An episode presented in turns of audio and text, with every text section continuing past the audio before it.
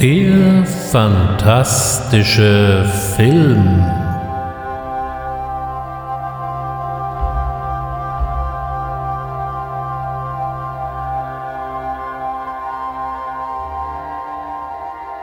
Hallo und herzlich willkommen. Mein Name ist Ulrich Wössner und ich begrüße Sie zu einer neuen Ausgabe des fantastischen Films. Und folgendes Werk habe ich heute im Gepäck. Happened was true. The most bizarre and brutal series of crimes in America. The Texas Chainsaw Massacre. Even if one of them survives, what will be left? The Texas Chainsaw Massacre. After you stop screaming, you'll start talking about it. Rated R. Ja, ich werfe heute einen Blick auf das Texas Chainsaw Massacre von 1974 unter der Regie von Toby Hooper.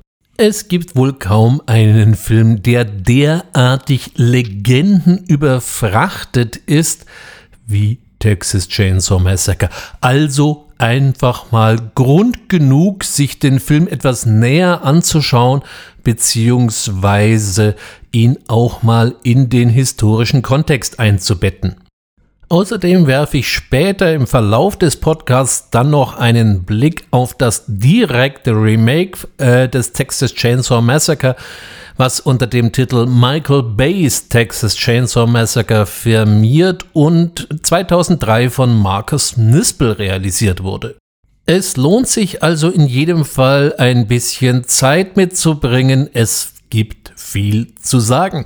Doch fangen wir doch einfach mal mit der Story von Texas Chainsaw Massacre an. On the afternoon of August 18th, 1973, five young people in a Volkswagen van ran out of gas on a farm road in South Texas. Four of them were never seen again. The next morning, the one survivor, Sally Hardesty Enright, was picked up on a roadside, blood-caked and screaming murder. Sally said she had broken out of a window in hell. The girl babbled a mad tale a cannibal family in an isolated farmhouse, chainsawed fingers and bones, her brother, her friends hacked up for barbecue, chairs made of human skeletons.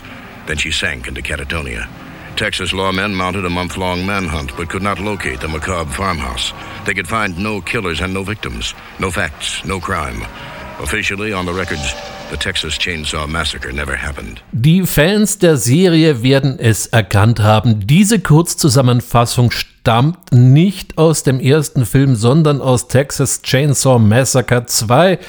Aber ich muss ganz offen sagen, ich finde diesen Text so erfrischend von wegen Hacked Up for Barbecue. Ja, das erheitert mich. Ich gebe zu, es ist ein bisschen abseitiger Humor, aber lieber böse als langweilig.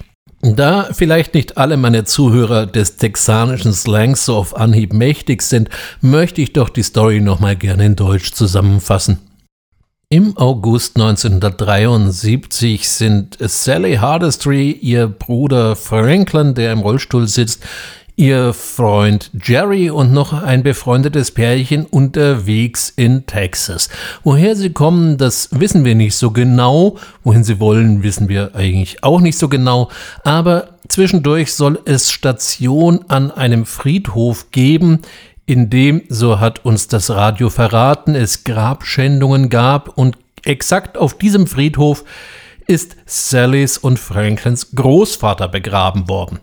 Auf dem Weg vom Friedhof nimmt man dann unterwegs noch einen Anhalter mit, eine eher etwas bizarre Gestalt. Das liegt nicht nur an dem fundamentalen Muttermal, was er im Gesicht trägt, sondern auch an seinem, nun, wie soll man sagen, eher etwas ungewöhnlichen Verhalten.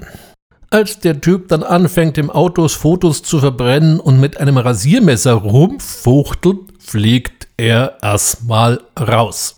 Darüber ist der jetzt nicht besonders amused, aber die Gruppe hat ein ganz anderes Problem. Man hatte offensichtlich die Tankuhr nicht besonders gut im Auge und so ist man etwas knapp mit Sprit.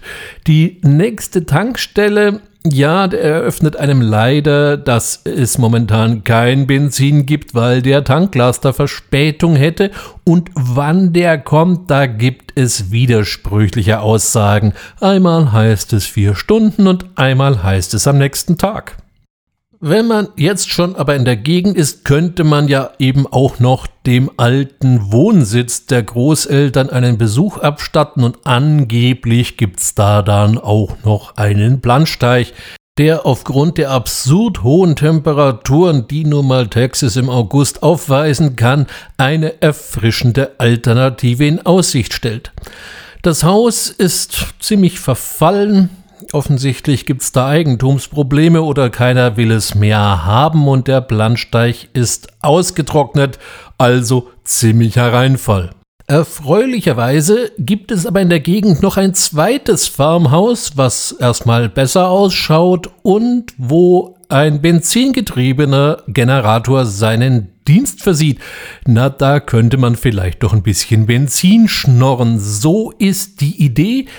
Dies erweist sich aber als folgenschwere Fehleinschätzung. Soweit, so schön, so klar. Mehr werde ich an dieser Stelle natürlich nicht verraten. Zu sehr spoilern möchte ich dann doch nicht. Es soll ja schließlich noch Menschen geben, die das Original vielleicht doch noch nicht gesehen haben. 1974 ist ja auch schon eine ganze Zeit her.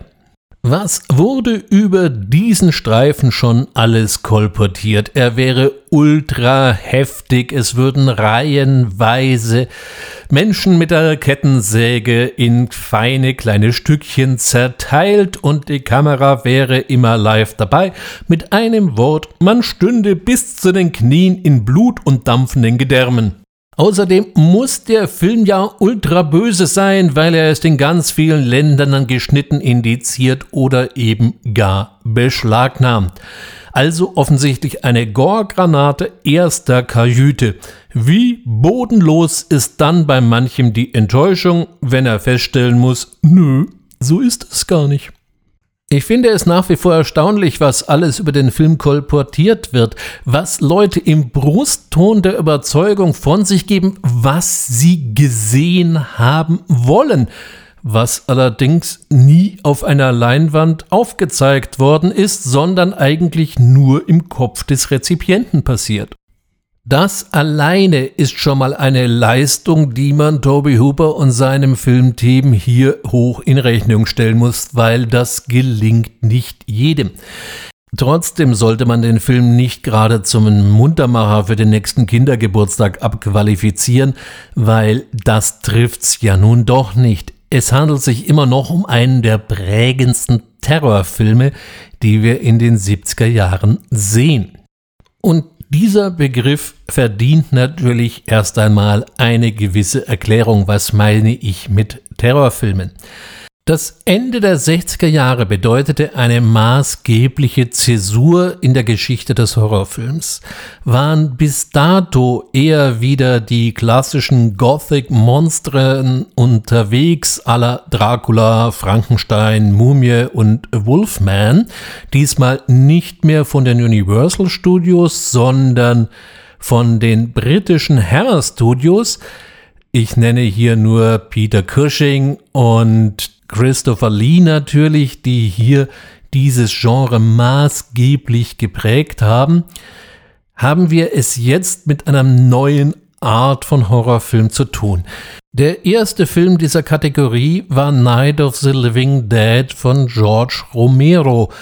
Dessen Premiere ging allerdings ziemlich unspektakulär vonstatten und der Film versank erst einmal in der Versenkung bis 1970 er eine Renaissance in den New Yorker Midnight Movie Vorstellungen wieder erfuhr. Der große Unterschied zu den bisherigen Horrorfilmen war eben, dass der Schrecken jetzt nicht mehr irgendwie in einem nicht ganz klar definierten viktorianischen Zeitalter spielt oder auch in einem nicht näher definierten, aber auf jeden Fall weit entfernten Transsilvanien, wo der eine an irgendwelchen Leichen rumschnibbelt und der andere tief dekultierte Damen leer trinkt. Bei Night of the Living Dead tritt der Schrecken in der Jetztzeit ein, und zwar direkt quasi vor der eigenen Haustür. Ein ganz normaler Friedhof, auf dem sich plötzlich die Leichen erheben und einen bis dato eher ungewöhnlichen Appetit auf Menschenfleisch entwickeln. Zombies hatten sich bis dahin auch komplett anders verhalten. Das wollte zunächst irgendwie auch keiner sehen, das war zu neu, zu ungewöhnlich und der Film auch schlichtweg zu klein. Einen zweiten Aspekt gibt es hier aber nochmal zu sehen, ein zweiter Film nämlich, und zwar war das Rosemary's Baby von Roman Polanski, der natürlich schon ganz andere Publikumsmengen ansprach. Auch hier agiert der Teufel, der eben ein Kind zeugt, aber nicht irgendwo, sondern er wohnt quasi in New York im Dakota Building, hier und jetzt und heute. Roman Polanski ist bekennender Agnostiker und wollte sich daher nicht so vor einen religiösen Karren spannen lassen, so mit Gott und Teufel, damit hat das mit beiden nicht so. Und deswegen hat er den Film recht doppelbödig angelegt. Man kann das Ganze auch als eine gestandene Schwangerschaftsparanoia sehen oder eben auch die ominösen Kratzer als Folgen eines etwas, naja, sagen wir mal, ausschweifenden Liebesspiels. Das Entscheidende ist aber eben, dass der Schrecken nicht mehr irgendwo verortet wird, sowohl zeitlich wie auch räumlich, sondern direkt nachvollziehbar. 1972 haut dann ein ehemaliger Philosophieprofessor namens Wes Craven einen echten Terrorfilm raus mit The Last House on the Left. Hier verzichtet er komplett auf irgendein übersinnliches Element seines Zombies, seines Teufel, sondern hier ist der Schrecken direkt aus der Gesellschaft geboren. Filmisch gesehen ist Last House on the Left dabei gar kein so großer Wurf. Auf der anderen Seite ist er sehr brutal und hinterlässt immer noch ein höchst unangenehmes Gefühl. Mir geht's zumindest so. Und in diese Kerbe schlägt jetzt eben auch Toby Hooper mit dem Texas Chainsaw Massacre. Es gibt hier keinerlei übersinnlichen Schrecken, keine Aliens, keine Zombies und auch keinen Teufel mehr. Hier kommt der Schrecken aus der Gesellschaft selber, beziehungsweise die Gesellschaft befindet sich einfach an einem Auflösungspunkt. Was uns hier gezeigt wird, ist eine Studie über Verwesung, Zerfall und Untergang.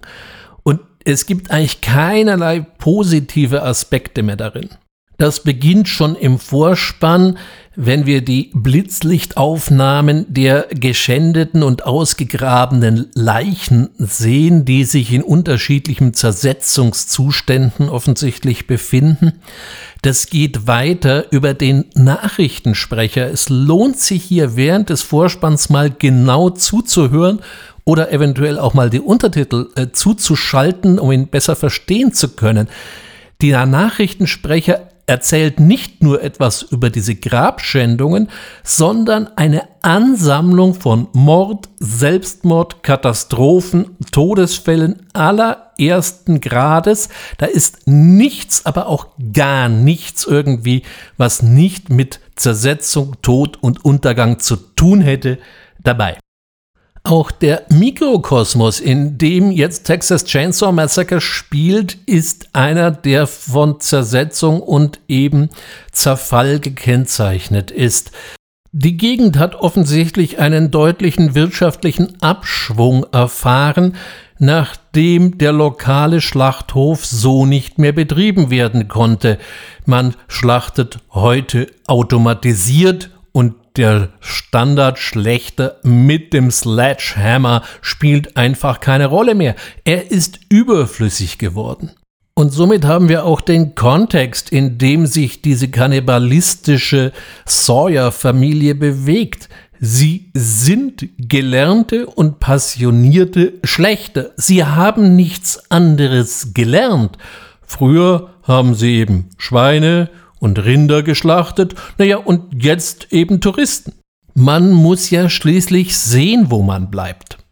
Dieser wirtschaftliche Zerfall manifestiert sich dann eben auch in einem moralischen Zerfall und auch in einer körperlichen Degeneration.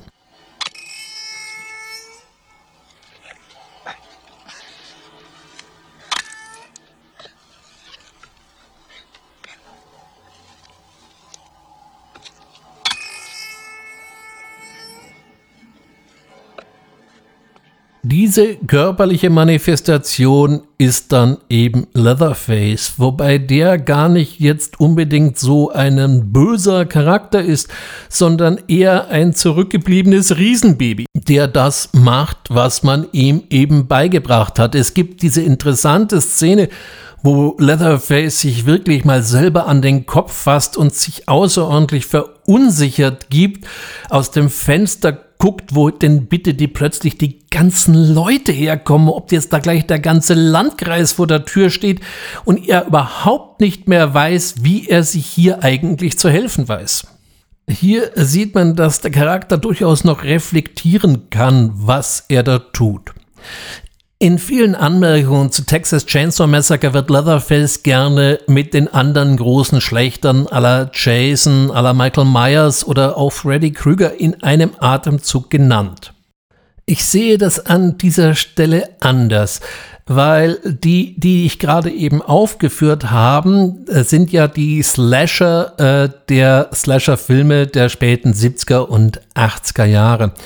Und sie verkörpern eine eher moralische Instanz. Sie sind die Bestrafer, die die sich vornehmen, die gegen die Regeln verstoßen. Die kiffen, die vorehelichen Sex haben, die kiffen und vorehelichen Sex haben oder insgesamt eben gegen gesellschaftliche Normen in irgendeiner Form verstoßen, die müssen elementar und massiv bestraft werden. Bei Leatherface ist das nicht der Fall. Der schlachtet einfach mal, was gerade da ist. Wie moralinsauer die jetzt sind oder nicht, ist ihm persönlich völlig egal. An dieser Stelle kann man eine prinzipielle Einteilung machen in den apokalyptischen Horrorfilm, wie eben Texas Chainsaw Massacre, oder den eher reaktionären äh, Horrorfilm, wie wir es eben im Slasher-Genre mit Freitag der 13., Halloween, äh, Nightmare on Elm Street und wie sie alle heißen später hatten. Ein weiterer Aspekt, der in der Besprechung von Texas Chainsaw Massacre immer wieder mal auftaucht, ist die Rolle von Sally Hedistry, die eben als letzte überlebt. Und oft kann ich jetzt dann hier lesen oder auch hören, äh, sie wäre sozusagen der Prototyp des späteren Final Girls gewesen. Auch hier vertrete ich eine andere Ansicht. Sally Hardestry überlebt, weil sie Schwein hat. Na, das ist in dem Zusammenhang natürlich ein bisschen doppelbödig, aber lassen wir es mal so stehen. Sie überlebt mehr oder weniger aus Zufall. Sie kann nichts besser, sie ist nicht moralischer, sie ist nicht reiner als ihre anderen Protagonisten. Diese anderen Protagonisten sind auch ziemlich normale Typen und nicht unbedingt ausgesprochene Sympathieträger. Im Gegenteil, der im Rollstuhl sitzende Franklin ist sogar ein ausgesprochener Stinkstiefel, der sich vor allem eins tut, er tut sich unendlich selber leid. Toby Hooper hatte mit Dokumentarfilmen angefangen und das sieht man auch Texas Chainsaw Massacre noch sehr, sehr deutlich an. Der Film hat etwas semi-dokumentarisches an sich. Das liegt einerseits an Kamera und Licht von Daniel Pearl, wo man einfach sagen kann, okay, der hatte nicht viel Licht äh, zur Verfügung, der musste mit dem arbeiten, was er hatte, aber eben auch, wie die Gestalten eingeführt werden. Das ist sehr direkt, das ist sehr dokumentarisch, da gibt es keine emotionalen Subplots dahinter, das ist einfach, wie es ist. Das mag manchem Zuschauer ungewohnt vorkommen und damit eben auch äh, negativ interpretiert werden. Auf der anderen Seite ist es eben genau diese Direktheit und teilweise auch völlig ungefilterte Rohheit, die diesen Film so besonders macht. Wenn Leatherface zu seinem ersten Mord auftritt, dann gibt es hier keinerlei dramaturgische Vorbereitung. Die Gewalt explodiert quasi vor dem Zuschauer und reißt ihn mit, ohne ihn lang zu fragen.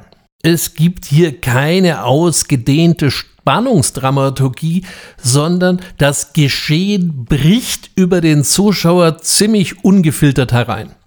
Dazu kommt eben auch noch, ich will es nicht Filmmusik nennen, sondern nennen wir es mal Sounddesign, das Toby Hooper auch selber übernommen hat. Er hatte sich äh, im Vorfeld mit experimenteller Musik beschäftigt und das hört man der Sache auch deutlich an. Das ist kein orchestraler, melodiöser Soundtrack, sondern auch das ist eher akustischer Terror.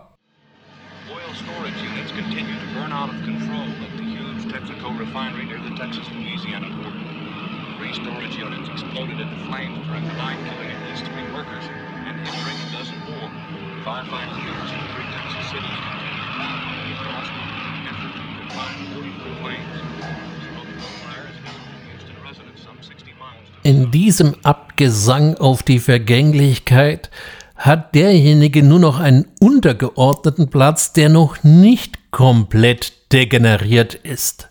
Das äußert sich dann später doch noch im Tankstellenbesitzer, der auch zu dieser Familie gehört, aber vom restlichen Mitgliedern eigentlich als unterqualifiziert angesehen wird. Er ist ja nur der Koch. Auch Frauen spielen in diesem Kosmos eigentlich keine Rolle mehr. Es gibt nur eine einzige Frau in diesem Haushalt, das ist die mumifizierte Leiche der Großmutter. Was aus den restlichen Frauen so geworden ist, kann keiner sagen. Entweder haben sie rechtzeitig die Flucht ergriffen, weil sie erkannt haben, dass sie hier nichts mehr gewinnen können, oder vielleicht hatte auch die restliche Familie sie zum Fressen gern. Allerdings das bleibt eindeutige Spekulation. Ich glaube, ich konnte schon mal bis hierher aufzeigen, dass der Film mehr ist als nur eine mehr oder weniger vermickerte Schlachtplatte und äh, eine gewaltverherrlichendes Machwerk, wie ihn eben sehr viele Zensoren sahen. Und das dürfte auch ein Faktor sein, der zur Legendenbildung um das Texas Chainsaw Massacre natürlich beigetragen hat. 1974 gedreht, kam er erst 1978 in die deutschen Kinos. Da mit dem schönen deutschen Verleihtitel Blutgericht in Texas. Auch diese Kinofassung war bereits gekürzt. Es folgten dann eben in den 80ern A erstmal die Indizierung des Films und B dann die Beschlagnahmung. Begründung war Gewaltverherrlichung, wobei es mir eben bis heute schleierhaft ist, was die Zensoren hier wirklich gesehen haben wollen oder was sie vielleicht einfach geglaubt haben, gesehen zu haben. Beschlagnahme und Indizierung von Filmen löst ja meistens dann genau das Gegenteil von dem aus, was die betreffenden Stellen eigentlich erreichen wollten. Es bilden sich Mythen und Legenden jeglicher Art und der Film wird natürlich auf die Weise zu einem ganz begehrten Sammlerstück, was unter der Hand, unter den Tresen in teilweise abenteuerlichen Qualitäten vertrieben wird. Dazu kam natürlich dann auch die Legende, dass es sich um eine wahre Begebenheit gehandelt hätte. Fakt ist, dass Texas Chainsaw Massacre eigentlich drei Wurzeln hat. Die eine Wurzel, die liegt bei einem Weihnachtseinkauf von Toby Hooper, der in einem völlig überfüllten Einkaufszentrum war, was ihn maßlos nervte und er da nur noch raus wollte. Und angesichts von Kettensägen in der Werkzeugabteilung kam er so auf einige makabre Ideen. Die zweite Quelle sind die Taten von Ed Gein, einem der berühmtesten Serienmörder der USA, der äh, faktisch eben seine Leichen durchaus nochmal umfunktionierte, wenn er auch nie zur Kettensäge, sondern eher zur Bandsäge griff. Und der dritte Punkt ist faktisch tatsächlich eine Farmersfamilie in Wisconsin gewesen, die äh, wirklich auf die Idee kam, äh, Vorbeireisende zu schlachten und in lecker schmeckende Fleischprodukte umzuwandeln, die sie dann wohl auch recht teuer verkauften. In Texas selber hat sich derartiges allerdings nicht zugetragen. Nichtsdestotrotz, die Legende war im Raum und gewann natürlich eine gewisse Eigendynamik. Der Film hat lange Zeit ein alleiniges Dasein gefristet, bis es 1986 zu einer Fortsetzung kam, eben Texas Chainsaw Massacre 2. Dem folgte dann Texas Chainsaw Massacre 3 und noch einige andere Sequels.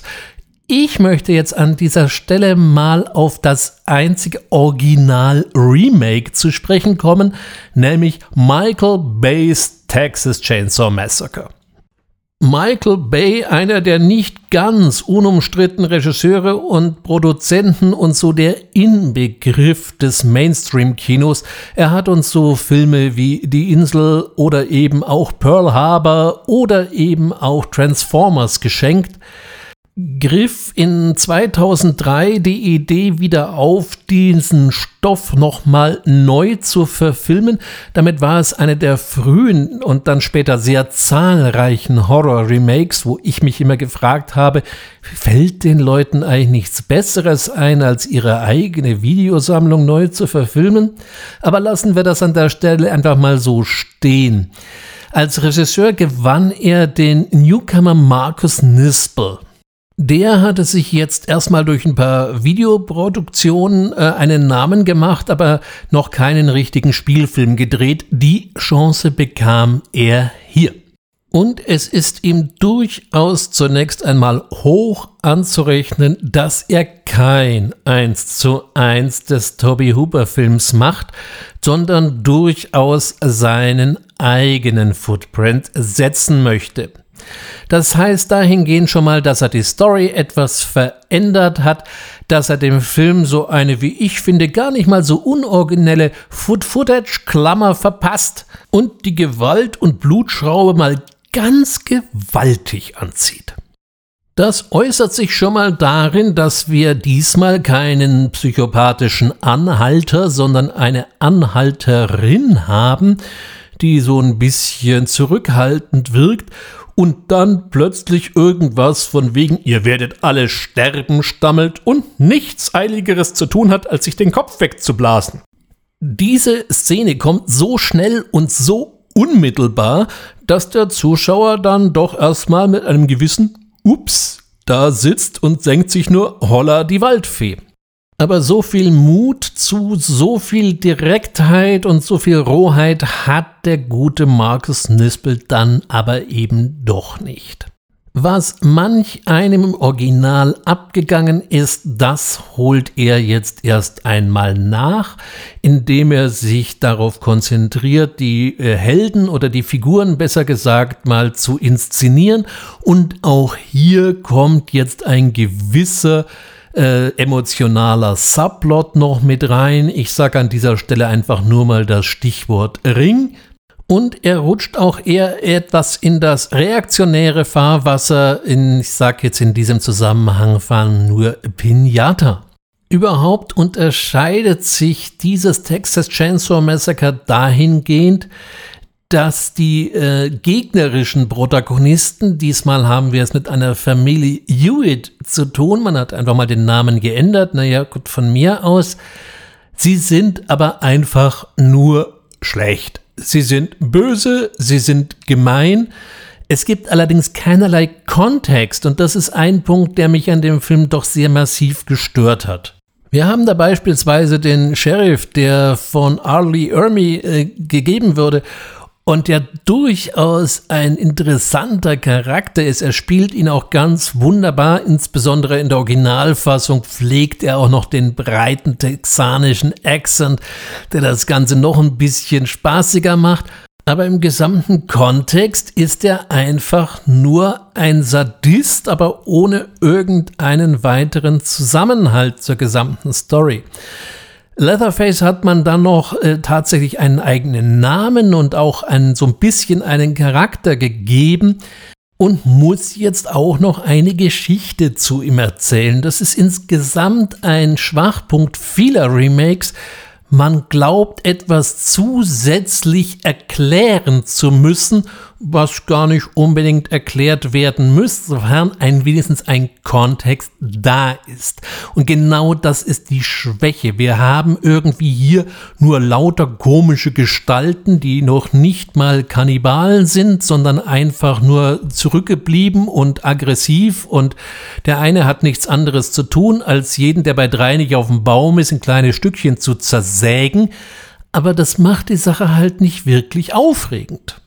Auch die Unmittelbarkeit, mit der der Film beginnt, bleibt eben nicht erhalten. Stattdessen befleißigt sich Nispel äh, eines Jumpscares, um schon mal vorzubereiten, uh, da ist aber noch jemand, wobei es noch nicht mal ein optischer, sondern nur ein rein akustischer Jumpscare ist.